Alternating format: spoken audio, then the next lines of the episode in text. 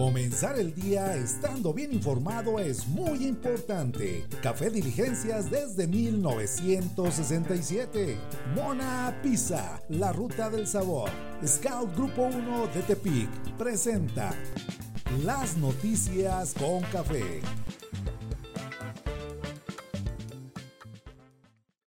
Este, ahí a la, a la comadre, a la comadre le decía, bueno, vamos con la información, rápidamente. Este, en el conteo que se sigue del COVID-19, este, al, al corte del día de ayer a las 6 de la tarde aproximadamente, 1.351 decesos y 14.677 casos de COVID-19 en México.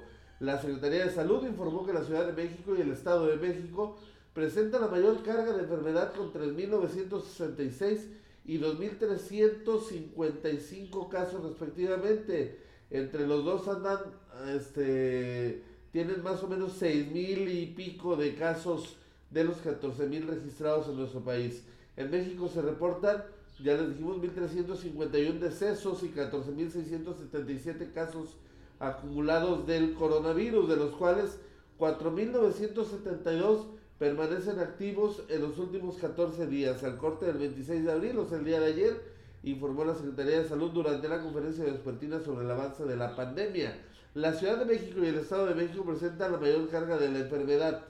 Este informó José Luis Alomia, director general de epidemiología, agregó que la tasa de incidencia de casos activos del 13 al 26 de abril se presenta en las entidades de Ciudad de México, Tabasco y Quintana Roo, principalmente. Sobre la distribución de defunciones, Alomia aseveró que hay una tendencia ascendente hacia el 15 de abril, incluidas las defunciones sospechosas. La Ciudad de México, Baja California y el Estado de México son las entidades con más decesos, además de que hay 86 que se mantienen como sospechosas sobre la distribución de los casos confirmados y de los 7.612 sospechosos, hay una tendencia ascendente. En las últimas 24 horas se confirmaron 835 casos sospechosos. Bueno, así está el tema. Ciudad de México, Baja California y Tabasco tienen casi el 60% de los contagios a nivel nacional.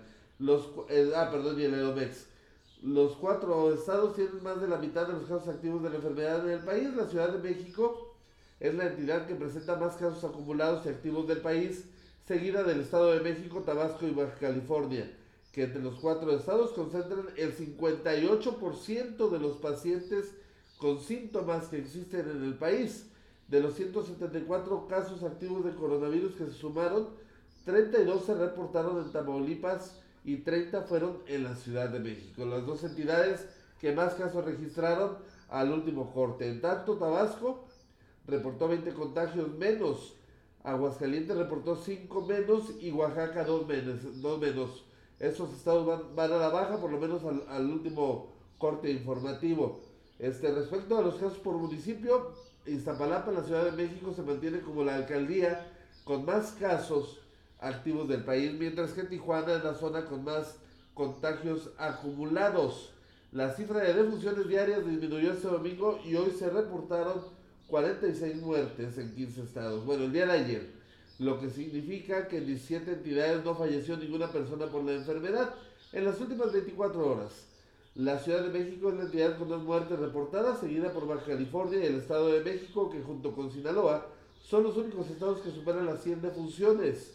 De acuerdo con datos de la Secretaría de Salud, de los 8.977 personas que han sido tratadas en sus domicilios tras contraer la enfermedad, han muerto 133. Respecto a las defunciones por municipio, Tijuana, en Baja California, sigue encabezando la lista, seguido de Culiacán y la alcaldía de Gustavo A. Madero en la Ciudad de México. Así están los datos, así están los números del coronavirus hasta el corte del día de ayer, 26 de abril, alrededor de las 6, 6, 6 y media de la tarde. Estos son los números que privan en, la, en nuestro país sobre esta enfermedad. Vamos a esperar el corte del día de hoy, en el cual sin lugar a dudas se va a ver reflejado un incremento, porque ese es el comportamiento del, del coronavirus. Bueno, pese a todo esto, este Hugo López Gatel, y pese a que estamos en la fase 3, dice que no hay un estado de excepción. ¿Qué quiere decir esto? El subsecretario de Prevención y Promoción de Salud, y ojo, y hay que ponerle mucha atención todos en, en Nayarit, nuestras autoridades y todo el mundo, porque dijo que las medidas para manejar la epidemia están dirigidas a las actividades de la población, por lo que no existe justificación, justificación legal para medidas coercitivas. A pesar de la pandemia ocasionada por el coronavirus que enfrentamos, México no vive un estado de excepción que suspenda las garantías constitucionales para reducir la movilidad de los ciudadanos. No hay justificación legal para este tipo de medidas, aseguró el subsecretario de Prevención y Promoción de la Salud, Hugo López Gatel. Dijo también que la salud pública es científica, se planea, no se puede improvisar.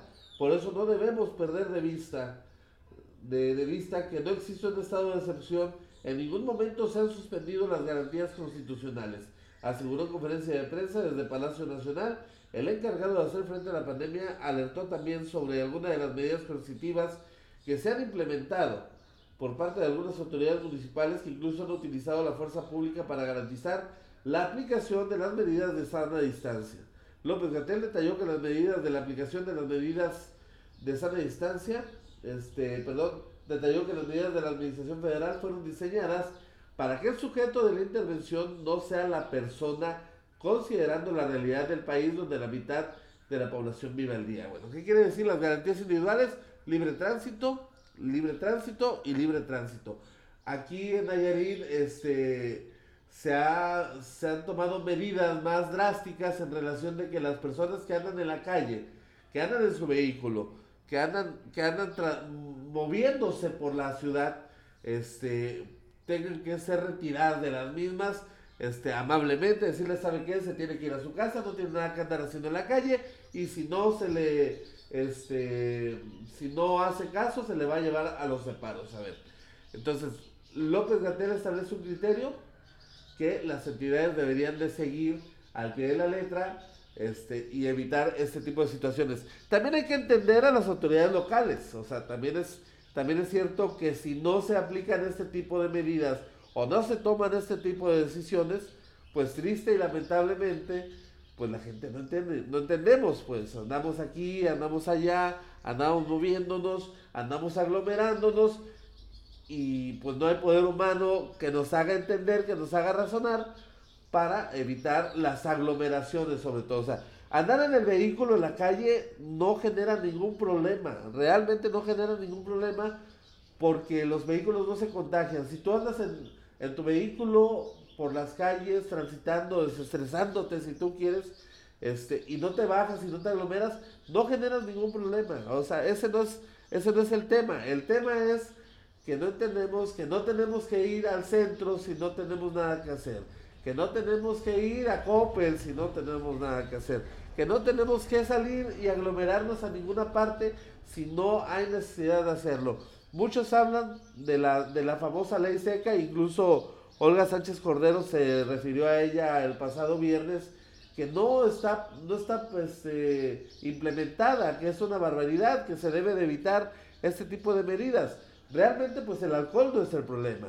El problema es que seguimos sin entender y seguimos haciendo fiestas y pachangas y nos juntamos más de 20, 25, 30 en un espacio reducido, aglomeramos gente y pues nosotros mismos nos echamos la soga al cuello por no entender, por no razonar, por pensar estúpidamente de que es verdad el virus. ¿Tú conoces a alguna persona que esté enferma, que esté contagiada? O sea, poner en tela de juicio la enfermedad es una soberana estupidez, es una soberana mamada. La enfermedad existe. Los motivos, cómo se dio el contagio, si laboratorio, extraterrestres, el chupasangre, el chupacabras, el vampiro, el murciélago, por como haya sido, existe. Existe la enfermedad y hay que ser conscientes de, de ella. Hay que ser, este, hay que razonar en torno de ella. Entonces, este, más allá de si lo has visto o no has visto, si lo has conocido o no lo has conocido, déjate de preguntar tonterías. Haz caso de las disposiciones que dan las autoridades en materia de salud. Ese es el punto medular. Qué bueno que no conoces a nadie, porque si lo conocieras, a lo mejor estarías contagiado del COVID-19. Entonces, no caigamos en el juego de dudar, dudar de todo.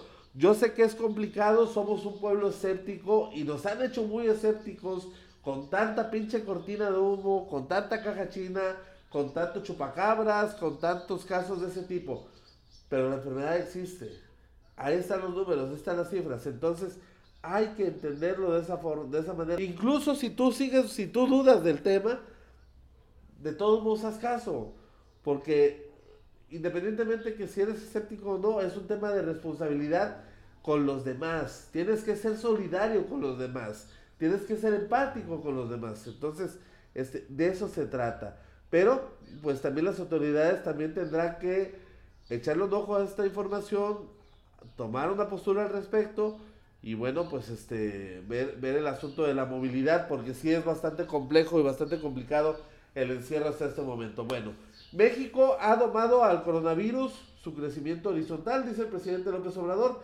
El presidente López Obrador dirigió un mensaje a través de sus redes sociales para agradecer a la gente por cumplir con las medidas para frenar los contagios del coronavirus. El presidente López Obrador aseguró que en México se ha podido domar la epidemia del COVID-19 y en vez de que se disparara como en otros países, aquí se ha mantenido en un crecimiento horizontal.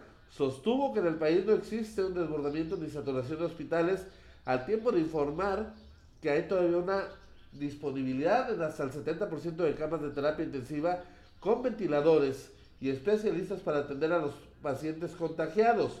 En un video de casi nueve minutos, perdón, el mandatario anunció asimismo un programa de ayudas para el mejoramiento de la inversión de vivienda en colonias marginadas en beneficio de 360 y 70 mil beneficiarios independientemente de los créditos para vivienda y otras acciones de bienestar. Anticipó asimismo la ampliación del programa de intervenciones en las colonias populares de 50 municipios para introducir agua, drenaje, pavimento, alumbrado público a fin de mejorar espacios como parques, mercados, unidades deportivas, lo cual permitirá reactivar la economía y crear empleos a través de la industria de la construcción. La industria de la construcción es lo que permite reactivar más rápido de la, la economía y tiene un efecto multiplicador. ¿Por qué? Porque se hacen las obras, se da empleo y, repito, se reactiva pronto la economía, dijo durante su mensaje dominical el presidente López Obrador. Bueno, aquí nos deja varias lecturas el sector este, de la construcción es el que más apoyo va a recibir. Las grandes empresas inmobiliarias son las que van a dar el trabajo y las que van a ganar las licitaciones. Eso me queda claro. Este, este, pero no se equivoca cuando habla de que la construcción es la parte viva económica que más rápidamente puede reactivar la economía. Entonces, este, por ese lado está bien. El tema de que se ha domado, coincido, no se ha, no se ha disparado el asunto hay que esperar la semana del 2 al 8 de mayo, que es la que los especialistas han señalado como las, la semana más crítica. Incluso el 8 de mayo está, está contemplado como el día negro del coronavirus en, este, en nuestro país. Este, hay que esperar cómo se van a dar las cifras, cómo se puede llegar a saturar el sistema de salud. Veíamos en, en una nota anterior, Estado de México, Tabasco, eh, Baja California y la Ciudad de México tienen, tienen más de casi el 60% de los, de los enfermos. En el Estado de México y la Ciudad de México tienen alrededor de 6.000 enfermos. Este, nos comentaba fuera de la entrevista la doctora María Jesús Medina Arellano que ya hay saturación de hospitales, ya de hospitales, perdón, que ya hay saturación de camas, que ya hay saturación de, de respiradores en la Ciudad de México que es digamos el epicentro de la pandemia a nivel nacional. Entonces, este, pues sí, lo hemos domado, lo, no se ha regionalizado, no se ha, expandido, no se ha generalizado, pero sí hay zonas del país que tienen problemas y problemas muy serios respecto a este asunto. Este, y bueno, este, como les comentaba, eh, la edad no es el único factor de decisión en guía bioética. Este, esto señala María de Jesús Medina Arellano, Nayerita Tepicense, egresada de la Universidad Autónoma de Nayarit, que la cual es integrante del Comité de Ética del Consejo de Salubridad General. Señaló que con esto, con esto se debe hacer énfasis en los pacientes que tienen el mayor pronóstico de recuperación sin importar la edad. En la guía bioética de asignación de recursos de medicina crítica, la edad no es el único factor para priorizar en la atención de los pacientes con COVID-19, sino que es el último recurso de desempate después de una serie de ponderaciones, advirtió la Nayerita María de Jesús Medina Arellano, integrante del Comité de Ética del Consejo de Salubridad General a nivel nacional. También es investigadora del Instituto de Ciencias Jurídicas de la UNAM y es coautora de esta guía eh, bioética de asignación junto con otro abogado especialista en temas de bioética este, que es docente en la Universidad de Oxford en, este, en el Reino Unido. Entonces, este, nuestra, nuestra abogada, nuestra paisana, pues es, es coautora del documento que va a ser rector, no solamente para temas de COVID, sino para temas complicados y difíciles en materia de decisiones médicas a nivel nacional a partir de estos momentos. Enhorabuena y recuerde, la tenemos hoy a las seis y media de la tarde en la entrevista con Ulises Lugo. No se la vaya a perder. Adrián Mancillas, primo, hasta los Estados Unidos. No sé dónde andas. Según yo andabas en Georgia, pero luego te da por andar de pata de perro. Y este, bueno, pues saludos. Dice que desafortunadamente hay mucha gente ignorante. Y es, es precisamente, tiene razón. Y es precisamente eso lo que tiene a los Estados Unidos. Ahora sí que los Estados Unidos este, los Estados Unidos sumidos en una severa crisis sanitaria de salud por el tema del COVID-19. Bueno, pues así las cosas. Bueno, ¿qué viene con el tema del COVID-19? La violencia podría haberse agravado por el confinamiento, dijo Olga Sánchez Cordera, Cordero, perdón, secretaria de Gobernación del Gobierno Federal. Los altos índices de violencia por ajustes de cuentas y de feminicidios en México no han disminuido Pese al confinamiento, reconoce la Secretaría de Gobernación este, Olga Sánchez Cordero. La funcionaria afirma que aunque no cuentan con cifras oficiales, la violencia doméstica va en aumento debido al estrés económico que provoca la crisis económica y una convivencia mayor en los hogares. La titular de la Secretaría de Gobernación consideró que el incremento de los asesinatos dolosos se debe a que en México hay una violencia emocional una violencia emocional que tiene muchas veces su ruta de escape en el halcón, en la pachanga, en la fiesta, en el cotorreo, en todo esto que no estamos realizando y que no estamos llevando a cabo como era la costumbre en nuestro país. Entonces esto resulta más estresante, más peligroso que el esposo borracho todos los domingos.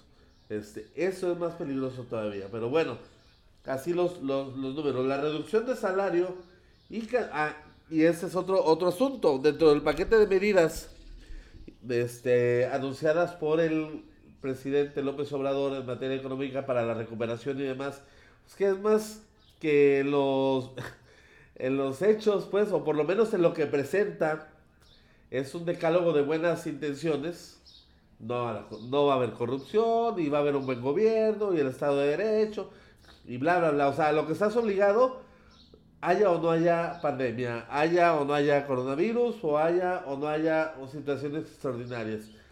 No, no es algo del otro mundo. No sé qué tenga diseñado, si esa es la mera cortinita de humo. Bueno, dentro de ese paquete, el presidente López Obrador plantea la reducción de salarios hasta en un 25% y él no otorgar este, aguinaldos a los funcionarios públicos. Traigo este tema a colación porque ustedes recordarán el año pasado la gran discusión que se dio entre el gobierno federal y el Poder Judicial en relación a que si los jueces deben de ganar menos que el presidente o deben de ganar igual o por qué no se bajan los salarios. Lo explicamos en su momento, el Poder Judicial es independiente del Poder, del poder Ejecutivo, el Poder Legislativo es independiente del Poder Legislativo y cada poder es soberano en relación a las decisiones administrativas que toma. Si el Poder Judicial con el presupuesto que le asigna le alcanza para pagar sueldos superiores a los de los funcionarios del Ejecutivo Federal, es cuento, pedo y responsabilidad del Poder Judicial. No tiene nada que ver un poder con el otro. Entonces, traigo a relación este tema porque este, esta medida de la reducción de salario y cancelación de aguinaldo debe ser voluntaria, dijo Ricardo Monreal y lo dijo Porfirio Muñoz Ledo, cada uno por su lado, por su, por su cuenta. ¿Por qué? Porque no porque no sea una buena medida, no porque no sea una medida sensible, simplemente el tema de la ley te lo impide. Las, el salario es un tema de, de, derecho humano, es un tema de derecho y los derechos no son, no son renunciables, son irrenunciables, este, no son no son retroactivos, son, son progresivos. O sea, tú ganas dos pesos, tú no puedes ganar un peso. No te pueden bajar el sueldo un peso. Te tienen que, tú siempre tienes que aspirar a ganar tres, cuatro, ocho, doce, quince, lo que sea, siempre hacia arriba. Aquel que da un salario, este, atenta contra tu derecho al mismo. Obviamente, si tienes un puesto de confianza como una jefatura o algo donde ganas más y luego te quitan y te regresan a tu puesto anterior, eso, eso no aplica, no. Aquí aplica el salario tabulado. Si, si tú como, como jefe, como jefe de confianza, este, ganas 6 mil pesos, no te pueden bajar el sueldo como jefe en ese puesto de confianza. Te pueden degradar, pero no te pueden bajar el sueldo. Entonces, de eso se trata. Entonces dice Ricardo Monreal que a pesar del decreto emitido por el presidente de la República para reducir el salario y cancelar el aguinaldo a los altos funcionarios gubernamentales, tendrán que ser ellos quienes por decisión propia aporten estos recursos, asegura el coordinador de Morena en el Senado, Ricardo Monreal. Dice, tendrán que ser voluntarias, un decreto, y lo digo con todo respeto, dijo Ricardo Monreal, del Ejecutivo, jerárquicamente, constitucionalmente, la ley debe de estar por encima de él, o sea, del presidente y del decreto. Es decir, si es una ley general, como la Ley Federal del Trabajo, que establece el aguinaldo y el salario como un derecho irrenunciable, entonces quienes se sometan a una donación voluntaria es asunto de ellos en el momento de solidaridad, así lo entiendo yo, pero no se puede aplicar el decreto por encima de la ley. Ese es el Estado de Derecho. Eso es el Estado de Derecho. Yo aplaudo la postura de Ricardo Monreal. Y sobre la iniciativa que el primer mandatario envió a los diputados para reorientar el gasto y así aplicar el plan de reactivación económica, explicación que su aprobación es facultad exclusiva de la Cámara Baja, o sea, del Senado de la República. Serán los senadores de la República quienes determinen si se reorienta o no. Yo creo que se debe reorientar y yo creo que los senadores van a decir que sí se reoriente. Y van a ser ellos quienes le den la orientación, la nueva orientación al gasto público de acuerdo a las necesidades que arroje este tema de la pandemia por COVID-19. Bueno, pues ahí la, la, la información este, con la información nacional. Vámonos rápidamente con la información local. Este, mientras degustamos nuestro buen cafecito del café de licencias. ¿Cómo andamos en Nayarit? Mi primo anda, anda en Wisconsin. Andaba preocupado. Este, bueno, en ayer, ¿cómo andamos? Ayer por la noche, este, en la página dispuesta por las autoridades para dar a conocer los datos oficiales, Nayarit confirma ya la décima muerte por el COVID-19 y 61 casos positivos. ¿Qué quiere decir esto? Que en Nayarit tenemos una tasa de mortalidad, una tasa de letalidad del 17%. O sea, no somos de los estados con mayores problemas por contagios de coronavirus, pero sí creo que somos de los estados con una incidencia porcentual muy alta. Yo creo que somos de los más altos a nivel nacional. Tenemos 17%, o sea, se nos muere el 17% de cada, de cada enfermo. O sea, casi, casi 2 de, dos de 10 se nos mueren por el COVID. Entonces, el décimo deceso en la entidad ocurrió en el municipio de Jala, el cual se une a Tuxpan como los municipios con mayor mortandad. Mientras tanto, la capital Nayarita llegó a los 35 casos positivos. El gobierno del estado de Nayarit informó que se ha registrado un nuevo deceso a causa de la enfermedad del nuevo COVID-19 en el estado. Además, confirmó que se ha detectado un nuevo caso positivo en relación al décimo fallecimiento. Se logró establecer que fue registrado en Jala, quien se une a Tuxpan como los municipios con mayor mortandad a causa de la enfermedad del COVID-19, sumando un 100% en su índice. Ahí en esos municipios, persona que se enferma de COVID se muere. Así es, así es la estadística con ellos. Por otra parte, se reveló que el nuevo caso confirmado corresponde a una persona del sexo masculino en la ciudad de Tepic. Ante esta nueva información, el número de casos acumulados llega a 61, de los cuales solo 35 permanecen activos. Entonces, 26 se han, se han ya o han fallecido lamentablemente, bueno, de esos 26, 10 han fallecido y 16 se han recuperado este, afortunadamente, ya que sí, este, la capital Nayarita se mantiene como el municipio más afectado por la pandemia, acumulando 35 casos positivos, de los cuales 22 se mantienen activos ya que 11 han logrado recuperarse y 2 han perdido la vida. Le siguen Santiago Escuintla con 7 casos positivos y un fallecido, así como Bahía de Banderas con 6 casos acumulados y un deceso. Asimismo, Tecuala continúa siendo el municipio con mayor recuperación al reportar un índice del 100%. En Tecuala, a diferencia de Tuxpan y Jala, persona que se infecta, que se enferma de COVID-19, se recupera, afortunadamente. Entonces, este, así las cosas. Hoy en la mañana, hablando del COVID-19, este, músicos, los músicos que están haciéndole la lucha en los cruceros, en las esquinas de la ciudad, tocando algunas melodías, y bueno, si después de esta pandemia salen tocando igual de horrible como tocaban, no van a tener perdón de Dios porque han tenido bastante tiempo para ensayar.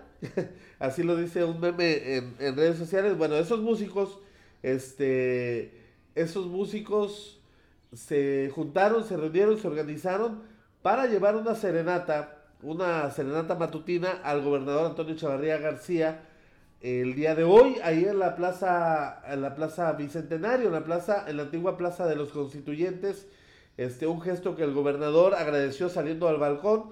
¿Por qué se dio esto? Por, por el apoyo y el respaldo dado por el mandatario estatal a la actividad que realiza para llevar algo de, de comer, algo de ingresos este, a sus domicilios, a sus casas. Hay que recordar que los músicos regularmente, digamos un porcentaje alto de, los de ellos no tienen un trabajo estable, se dedican totalmente a la música. Al no haber restaurantes, al no haber eventos, al no haber nada de esto, se complica este, su posibilidad, sus posibilidades de ingreso. Entonces hay que entenderlos y bueno, se les respaldó, no se les ha quitado, el gobernador les dijo que podían seguir haciendo su actividad y pues los músicos agradecieron el gesto y le fueron a llevar una serenata. Les valió madre Susana a distancia, pero bueno, este fue un ratito, fueron alrededor de cinco minutos y después se pelaron. Entonces, este, ahí están las cosas.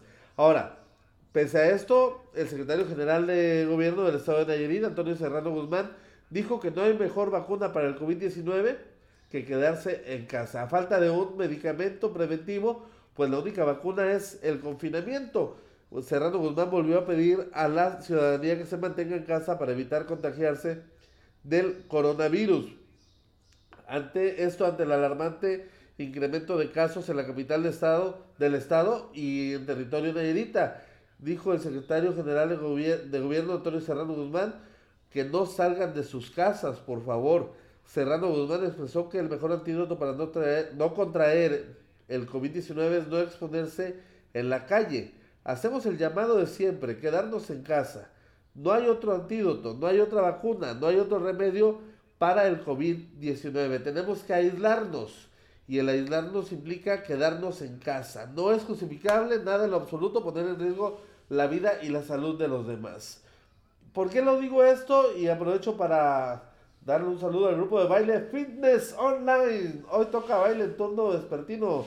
Ándale pues, comadre Grecia, ahí está el saludo a María de Jesús Ibarra Contreras que nos está viendo también. Este, muy buenos días. ¿Por qué les digo esto? ¿Y por qué es relevante que lo diga el secretario general de gobierno? Porque pese a, que estamos en fase 3, pese a que se ha dicho hasta el cansancio de que nos quedemos en casa, que se ha dicho que, que no son vacaciones, se ha dicho de todo, la gente no entiende. No entiende. Yo por eso aunque López Gatel diga que no, no se deben aplicar las medidas restrictivas, yo por eso justifico a las autoridades en esa parte, porque porque la gente no entiende. El municipio de Santa María del Oro, el domingo, este domingo, o sea, ayer, regresó al menos 32 vehículos con turistas. El ayuntamiento de Santa María del Oro informó en su cuenta de Facebook sobre los resultados obtenidos por el cerco sanitario instalado en el crucero de Limón, punto de ingreso a la cabecera municipal. Hasta la media mañana de ayer domingo se habían registrado un total de 32 vehículos con la siguiente procedencia. Fíjense bien, 17 de Tepic. O sea, somos los que estamos aquí y somos los que no ponemos el ejemplo y no entendemos. 6 del estado de Jalisco, que vienen de Guadalajara, gastaron gasolina de embalde y ahí van para atrás. 2 de Ixlán del Río, dos de la labor, uno de Pantanal, uno de San Blas, que tiene la pinche playa ahí, uno de Aguascalientes, pobre cabrón, porque se vino desde allá y este todo lo que gastó para nada. Uno de el pueblo de la X, de la ciudad, perdón, Jalisco, y uno de los Estados Unidos. Entonces, este, 32 vehículos se regresaron del crucero de Santa María del Oro a sus lugares de, de residencia o donde radican, porque no entienden que no se puede entrar a los centros vacacionales, a los destinos turísticos, por el tema de la aglomeración. Entonces, este, así no se puede, dijera, dijera el gobernador Antonio Echeverría, así no la vamos a hacer, así no vamos a poder. Entonces, este, tenemos que hacer caso, tenemos que ser conscientes, tenemos que ser responsables, tenemos que meternos en la cabeza que falta un mes para el confinamiento, tenemos que echarle los kilos este, buscar descular hormigas o a ver qué chingados hacemos para el estrés. Porque si, al, si la hacemos en este mes, si lo generamos en este mes, eh, a partir del primero de junio vamos a empezar a respirar y a salir del confinamiento. Entonces no echemos por la borda, no echemos a perder esa parte. No le hagamos como con el famoso de, decreto de confinamiento. Nos dieron la oportunidad de guardar el carrito un día entre semana y un día al fin de semana.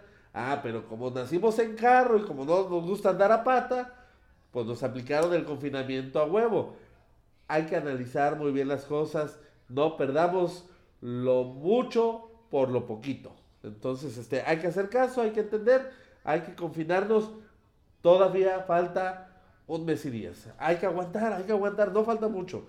Entonces, este, hay que, hay que hacerlo así. Bueno, por lo pronto, saludos del estado de Georgia y gracias a las noticias con café. Saludos, tía, soy la Nevares, la hija del Radillas, del, del Nateras. saludos. Bueno, ¿qué está pasando con nuestros diputados? Bueno, ya empiezan a, a mostrarse. Hay que ser muy claros. Una cosa es mostrarse, como ahorita lo voy a dar a conocer, que yo creo que eso está bien, eso es lo que tienen que hacer los legisladores locales, y otra cosa andar repartiendo de todo, buscando granjearse el voto del electoral 2021. No es momento de hacer precampañas, no es momento de posicionarse electoralmente, no es momento de eso. Realmente es un asco, es una aberración, es un absurdo que diputados, regidores, alcaldes de todos los colores, olores y sabores, de todos, ¿eh? de todos, azules, amarillos, rojos, marrones, verdes, este, rojo con amarillo, del trabajo, del no del trabajo, todos andan encampañados aprovechando el tema del coronavirus. Es una mentada de madre a la situación, es una falta de empatía total a la situación o sea, ok, los que dan despensa y ponen este, comedores comunitarios, está bien, es parte de su chamba. Pero que no lo promocionen, o sea, que sea, que sea parejo. Hay quienes sí lo están haciendo así, pero hay quienes de, de plano. Mi, mi principal preocupación eres tú y en la pinche caretota. O sea, la media la careta trae la calcomanía de, de Jaimito Cuevas. Y este, y la otra media careta es para que si alcanzas a ver a toda madre. O como mi compa Javi Mercado se vuela el display del gobierno del estado de los casos del, del COVID-19 y le pone su logotipo, Javier Mercado por ti. O sea, no mamen. Pónganse a chambear, pónganse a trabajar, pónganse a legislar, pónganse a ver cómo chingado le vamos a hacer para salir del hoyo económico en el que estamos. Eso es lo que se tiene que hacer, no andar regalando o andarse colgando del coronavirus pues para tratar de posicionarse electoralmente. Son, son chingaderas realmente. Este, ¿Por qué lo digo? Porque, por ejemplo, hay un, hay un pronunciamiento este, muy interesante porque, de que dice que urge mayor coordinación entre la federación y los estados para enfrentar la pandemia. El diputado local, Eduardo Lugo López, destacó que ante la fase 3 es necesario que los estados reciban más recursos para atender la pandemia, a la vez que ella va a unificar las cifras estatales y federales para evitar confusiones entre los ciudadanos. Ante los efectos adversos del COVID-19 en Nayarit y en opinión del diputado local del PRD, Eduardo Lugo López, quien así lo hiciera saber en tribuna, es urgente y necesario que el gobierno federal haga entrega de los apoyos extraordinarios ya pactados con Hacienda, así como la creación de un plan para la generación de recursos económicos que tanto requieren las familias. Esto no se ha terminado, dijo, empieza una fase 3 y debemos estar preparados para lo que venga. No solo es un asunto de la salud o el atraso educativo, también ya tenemos una contingencia laboral y económica que se agrava más por la caída de los precios del crudo mexicano, o sea, del petróleo, y entonces es indispensable un plan, emergente, un plan emergente realista para atender el caos que ya se asoma. No se trata de modelos, no, es, no se trata de, de si es neoliberal o no, se trata de una visión realista de las cosas. Lo dije en programa en una emisión pasada. A mí me gustaría que no fuera neoliberal el Estado mexicano. A mí, yo, a mí me encantaría, es algo que, que muchos aspiramos que no sea neoliberal el Estado mexicano. El problema es que la cuarta transformación del gobierno federal de Andrés Manuel ni da el paso hacia un modelo distinto, ni agarra, ni se afianza al neoliberalismo, está a la mitad. Entonces, en un estado neoliberal, que fue el que él recibió, o te, o te das el salto en serio, o aplicas medidas neoliberales. Pero no te puedes quedar a la mitad, porque a la mitad te van a apachurrar, porque a la mitad vas a tronar, vas a explotar, porque no vas a resolver ni lo uno ni lo otro. Entonces, o Andrés Manuel que se decida a dar el paso en serio, o aplicar lo inmediato y lo emergente que son medidas neoliberales. A mí no me gustan. No soy de acuerdo en ellas. Yo estoy de acuerdo en que no se debe endeudar y la chingada. Pero no le sirve de nada si no da el paso hacia el otro lado. Entonces, si no vas a dar el paso, aplica las neoliberales y estabiliza el pinche barco. Entonces, porque si no, la gente va a empezar a resentir y ya empieza la gente a resentirlo. Los, los fanáticos del peje, los fanáticos de Andrés Manuel, los fanáticos de la cuarta transformación, el propio Andrés Manuel no lo quieren ver, se niegan a verlo, se niegan a entenderlo. Yo no le doy la razón a la gente, pero la gente se está desesperando, equivocada o no, se está desesperando. Entonces tienes que darle una solución. La gente, no los empresarios, no los de arriba, la gente, la de a pie, la de abajo, la, la que caga, come y mea como uno. Esa gente, como la gente que, está, que va pasando ahorita, que está vendiendo no sé qué, como la gente que el otro día me topé este, vendiendo tacos dorados por la calle. Yo nunca había visto que una, una señora con sus dos hijos vendiera tacos dorados por la calle. Este, había visto que vendieran de todo, pero no, no tacos dorados por la calle. Y no era una señora que se dedique a eso, se le notaba en la ropa, en la piel, en el pelo, en, en su comportamiento. Yo no me había topado con que alguna amistad mía me dijera, le di de comer tortillas con chile a mi hijo. Y no es algo que invento, es algo que a mí me dijeron. Entonces, y son personas que están más allá del bien y del mal, más allá de las políticas, de las grillas, es personas que, van, trabajan y se regresan a su casa así. Entonces, esa es la realidad que vive el país. Entonces, pinche peje, da el brinco o aplica las medidas tradicionales. Yo digo que des el brinco, pero anímate. Entonces, de eso se trata. ¿Qué dicen los diputados también? El, el Congreso del Estado propone una reforma para proteger a los trabajadores de salud. Esto está más decente, aunque no deje de ser colgarse del mismo asunto del coronavirus, pero por lo menos es un tema legislativo, que es algo que se tiene que hacer. Reconocemos a todos los trabajadores de salud que dan muestra de valor, coraje, pasión, entrega y responsabilidad, dice Polo Domínguez González, este, el candidato al gobierno del Estado. Este, pese a la alarmante situación sanitaria que se vive en México y en Nayarit, las agresiones al personal médico van en aumento en la entidad. Ya se han registrado siete denuncias. No chinguen, mi hermana es enfermera. No mamen. Para frenar esto, y mi papá es médico, no chinguen también.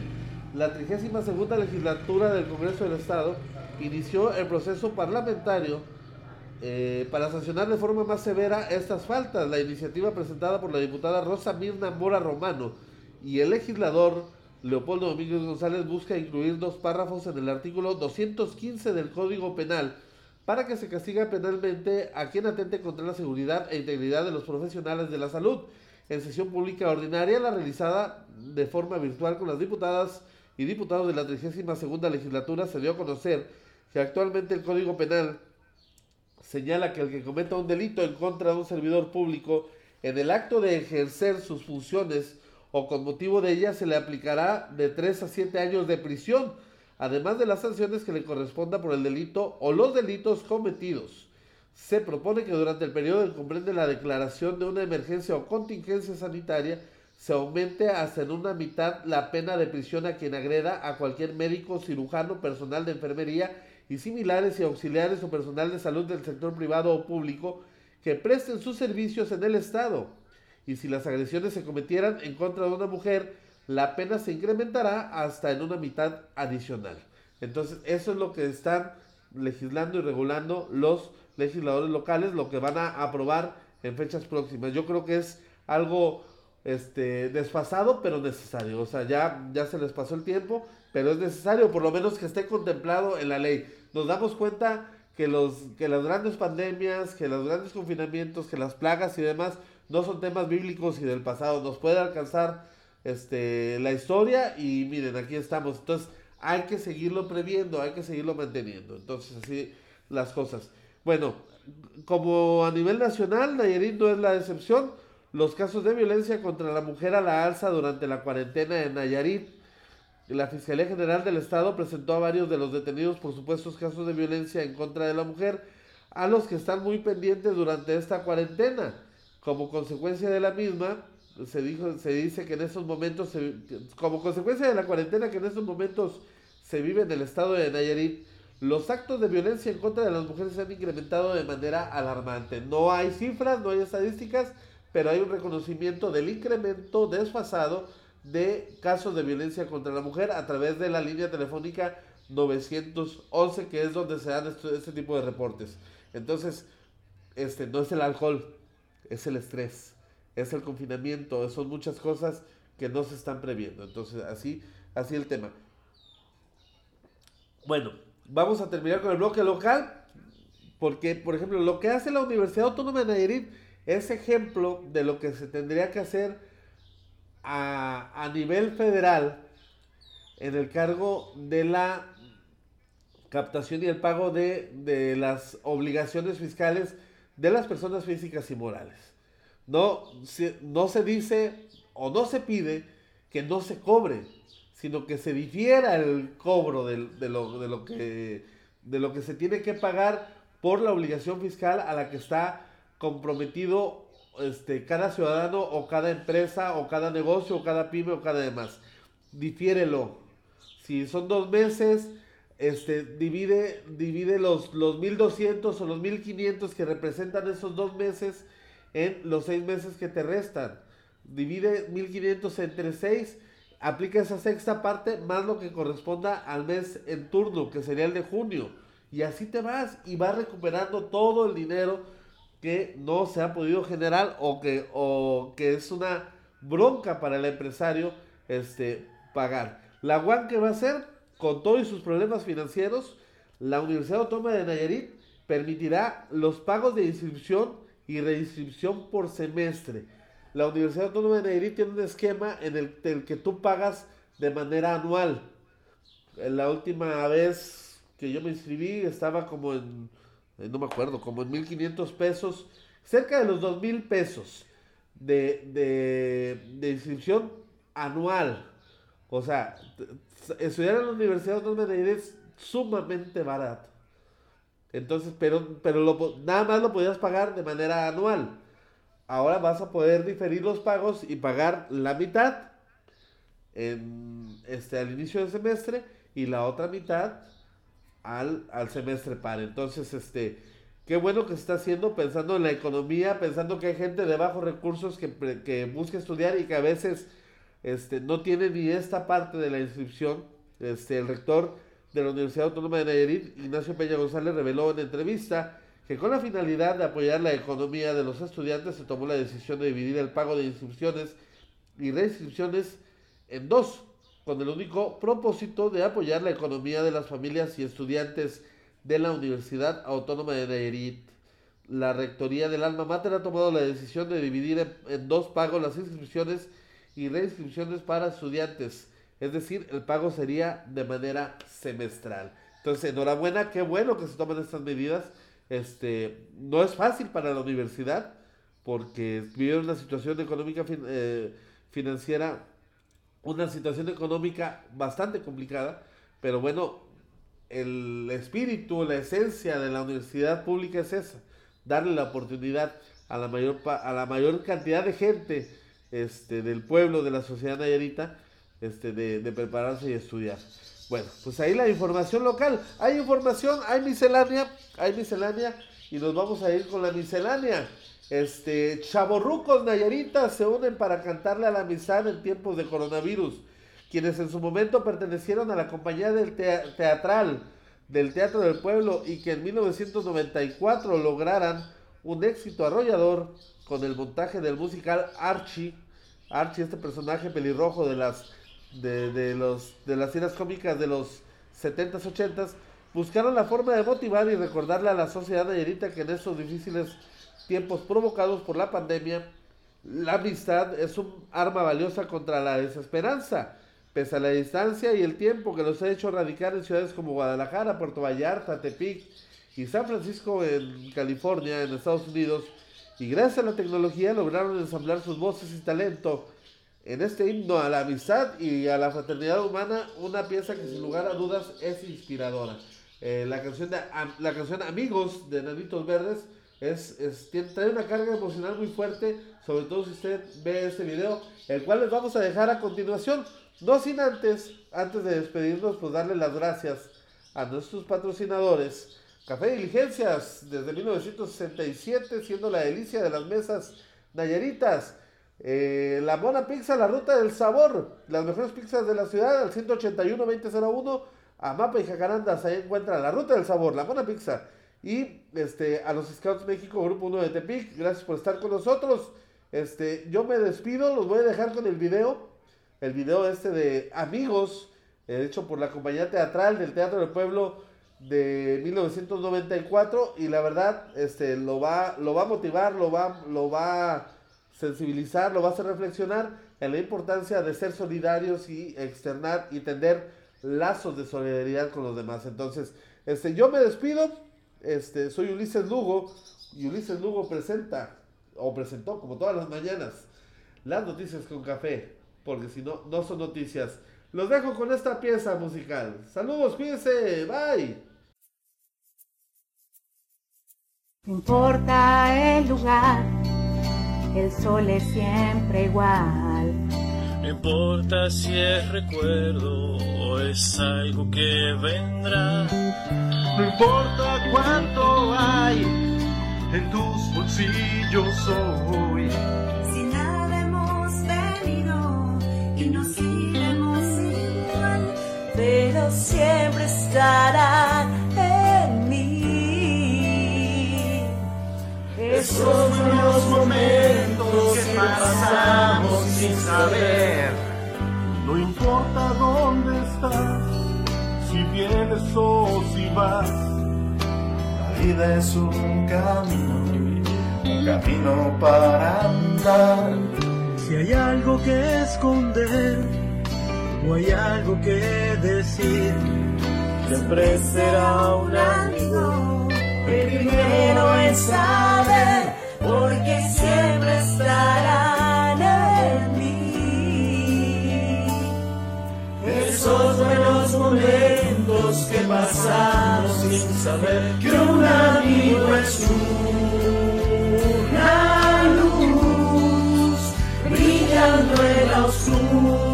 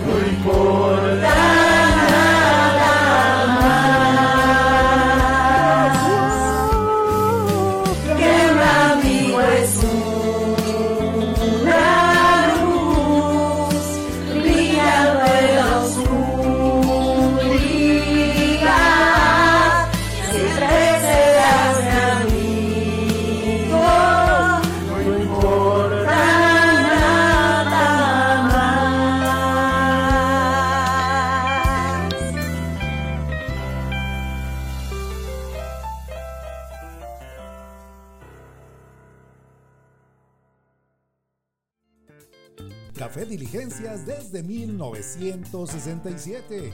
Mona Pizza, la ruta del sabor. Scout Grupo 1 de Tepic presentó las noticias con café.